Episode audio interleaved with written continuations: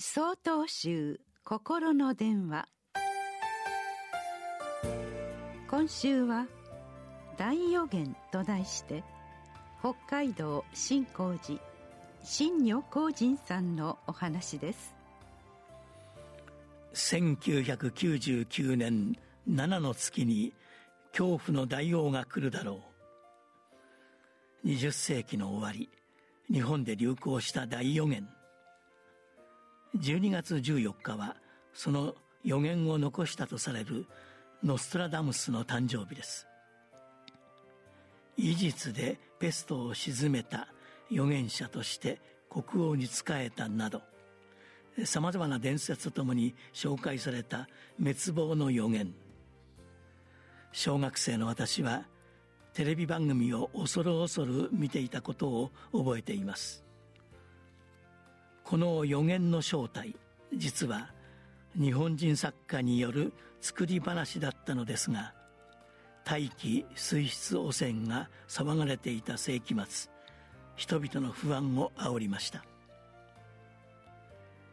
21世紀に入ってからも多くの災害が起こり多くの方が家族や友人を事故や病気で亡くしました。その度私は未来を予知できたらいいのにな。そしたらみんなが助かるのにと心のどこかで大予言のような存在を願っていたように思います。ある時恩師がこんな話をしてくださいました。自分の部屋を想像してください。衣食住生きるのに必要なものは全て揃っています。ただ部屋が暗いとそれがどこにあるのかわからなくなる時があります。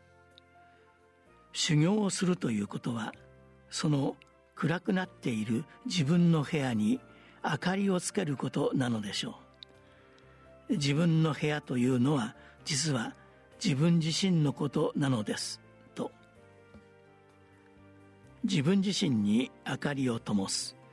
自分を見つめ続けることで私たち一人一人が本当は持っているのに気づいていない生きる力に気づけるのだということです。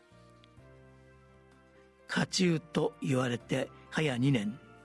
たびたび起こる災害の中で未来が分かればみんな助かるのにという気持ちが消えたわけではありません。皆さんもそれがわかるなら知りたいはずです。それでも残念ながらそんな大予言や万能薬は存在しません。今だからこそまずは自分の部屋を自分自身をじっくり見つめるためにどっしりと座り自分の手の届くところを自分自身を整えることが大切なのだと思います。12月21日よりお話が変わります。